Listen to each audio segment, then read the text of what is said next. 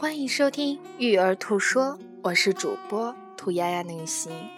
经常有人问我：“哎，你们做正面管教的培训，为什么非要到课堂里来？书上不是都写了吗？”嗯，其实呀，为什么要走入正面管教的课堂？对于我个人来说，也是一个很好玩的经历。我其实是三年前看的正面管教那本书，看完了之后觉得哇，这本书好有道理呀。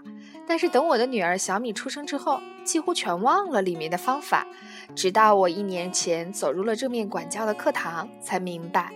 具体来说，走入正面管教的课堂，其实是提供了一个体验式的活动，能够让我们当爸爸妈妈的，通过体验式的方式，更深刻的明白我们和孩子的关系，以及我们怎么样来利用书中教我们的方法。体验式的学习并不是正面管教开创的。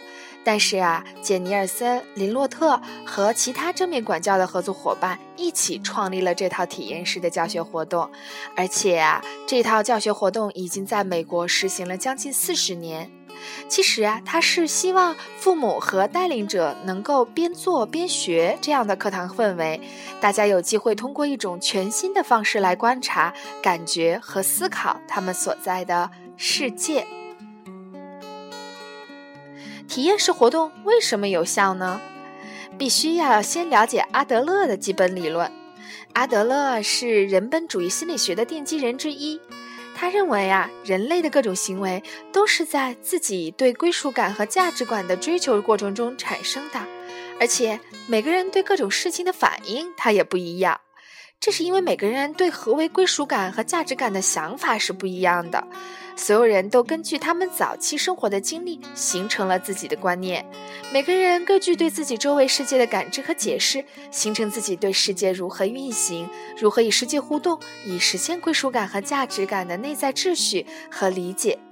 这儿呢，被德雷克斯定义为私人逻辑，然后这个私人逻辑反过来又影响着个体看待世界的方式。长此以往，阿德勒称为个人生活方式或个性。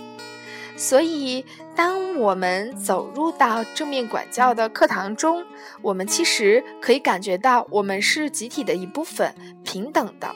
然后，每一个人，无论是带导者还是参与者，通过聆听别人，可以知道别人对自己经历的反应，这样让大家更加灵活地感知和诠释周围的世界。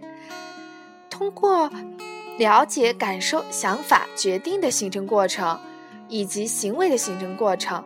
通过放慢这一过程，可以在自己的行为处事中更有选择权。而且在体验式课堂，我们并不是向带导者这一个专家学习，而是向周围跟自己一样的人学习，学习实践出真知。感谢你的收听。